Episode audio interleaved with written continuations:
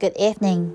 Tonight, I'm going to continue on Pabongka Rinpoche's Liberation in the Palm of Your Hand. Day 1, page 11.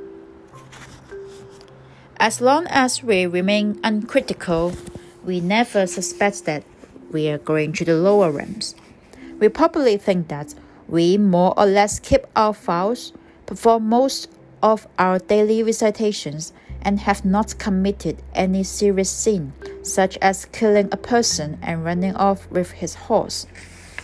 The trouble is, we have not looked into things properly. We should think it over in detail. Then we will see that we are not free to choose whether we go to the lower realms or not. This is determined by our karma. We have a mixture of virtuous and non virtuous karma in our mental streams. The stronger of these two will be triggered by craving and clinging when we die. When we look into which of these two is the stronger in our mental streams, we will see that it is non virtual. And the degree of strength is determined by the force of the motive, the deed, and the final step.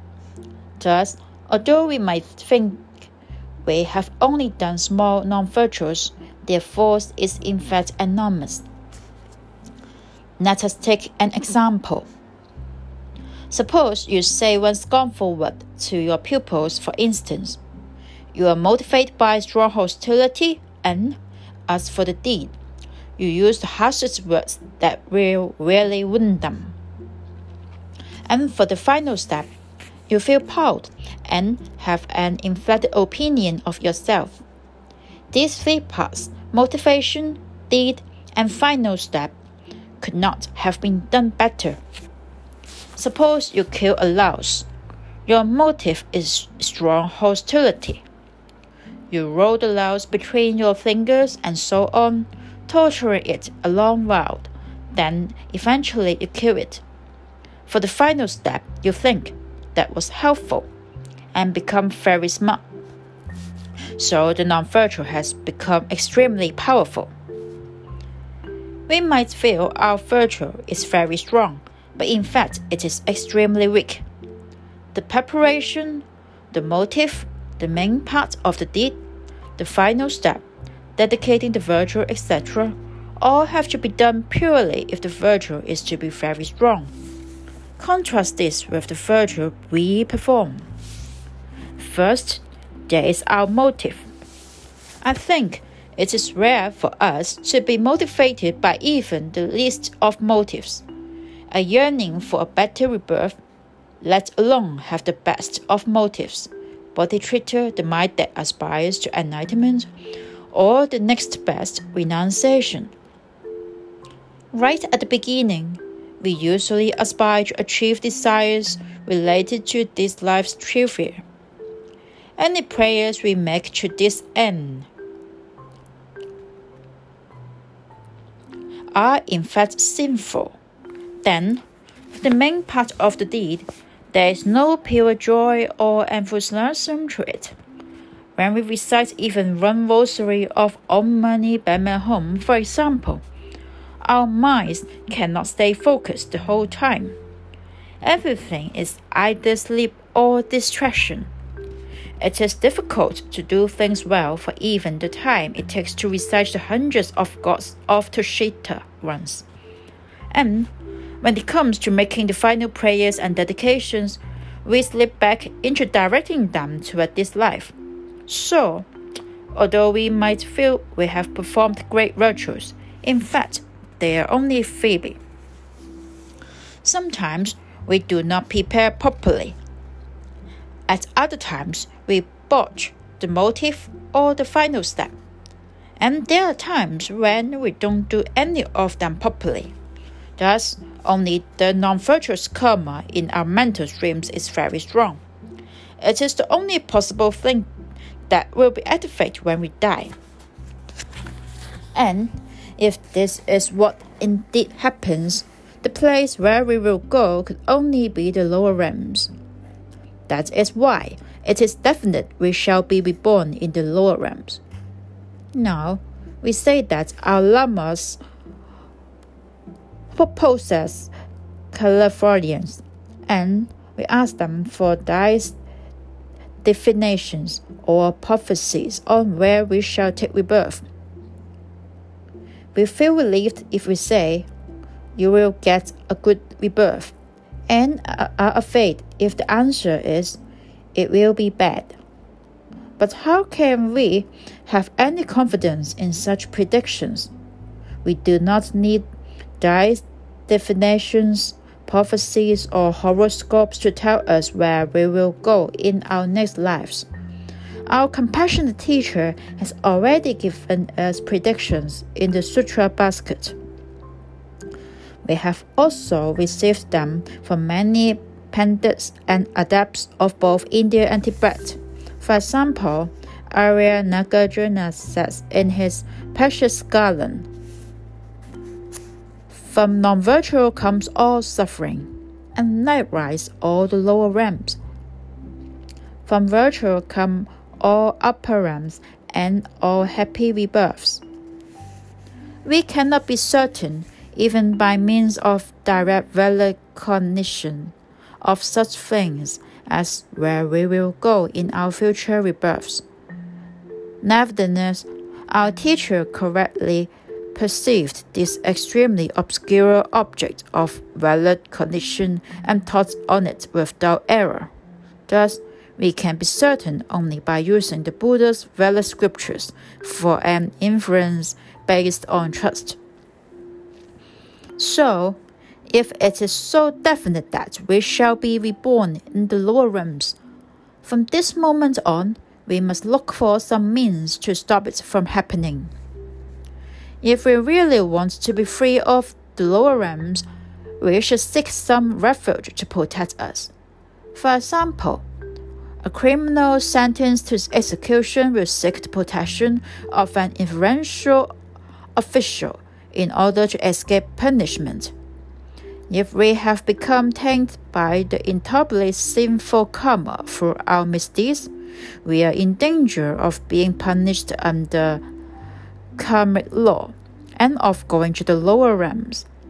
We should seek the refuge of the three jewels, Buddha, Dharma, and Sangha, because only they can protect us from this fate. But we must not just seek this refuge we must also modify our behavior.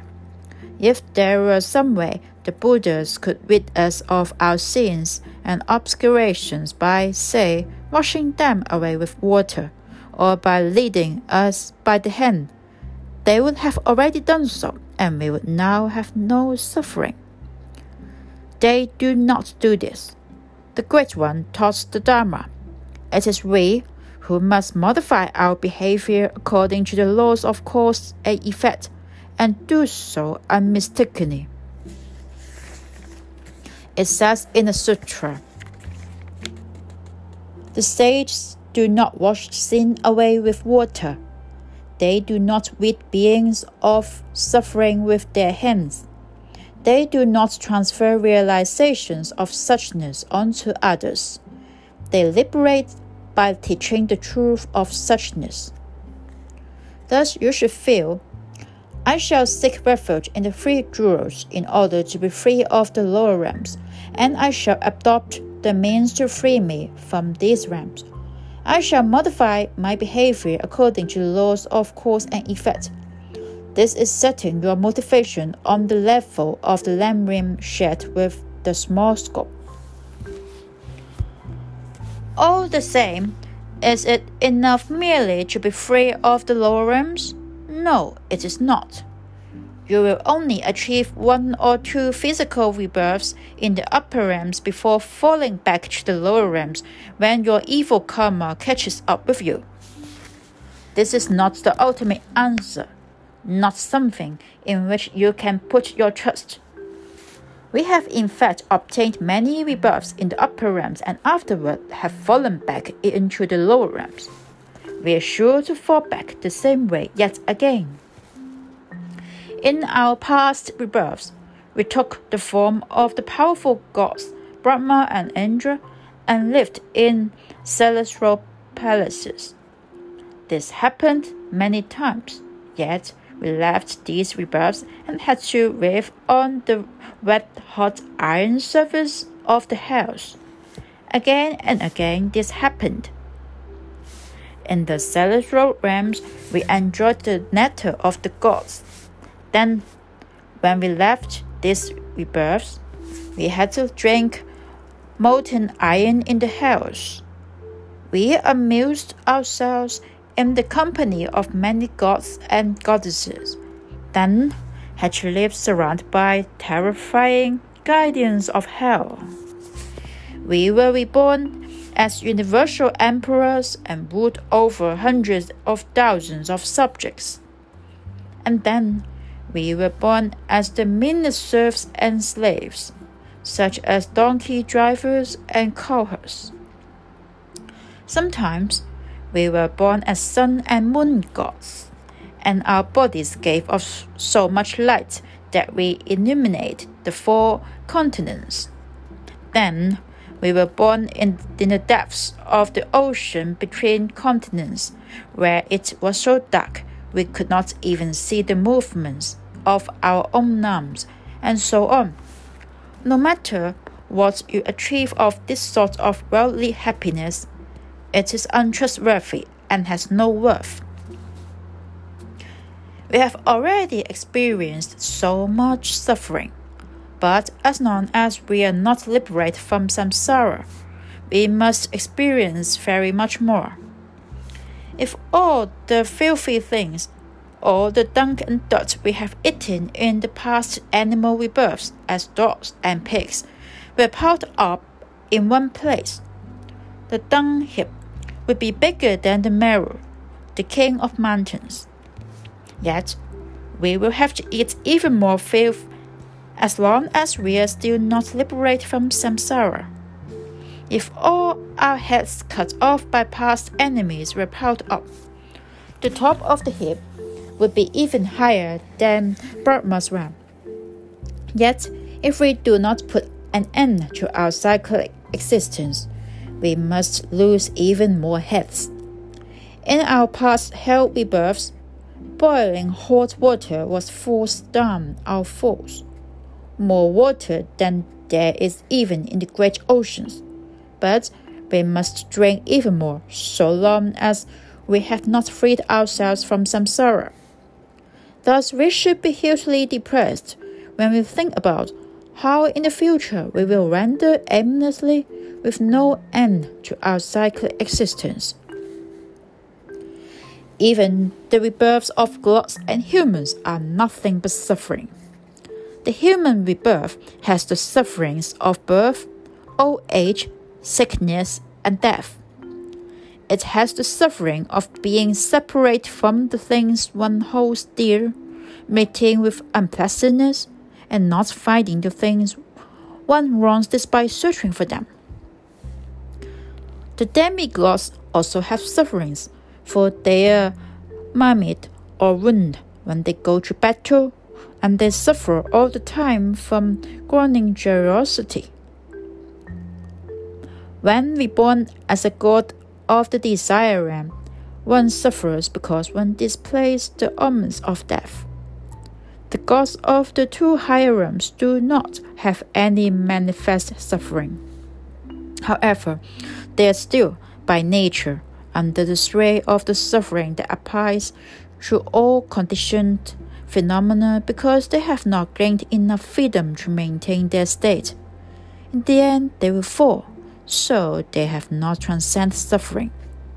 In short, as long as you are not free of samsara for good, you have not transcended the nature of suffering. You therefore must definitely become liberated from it and you must do so with your present rebirth.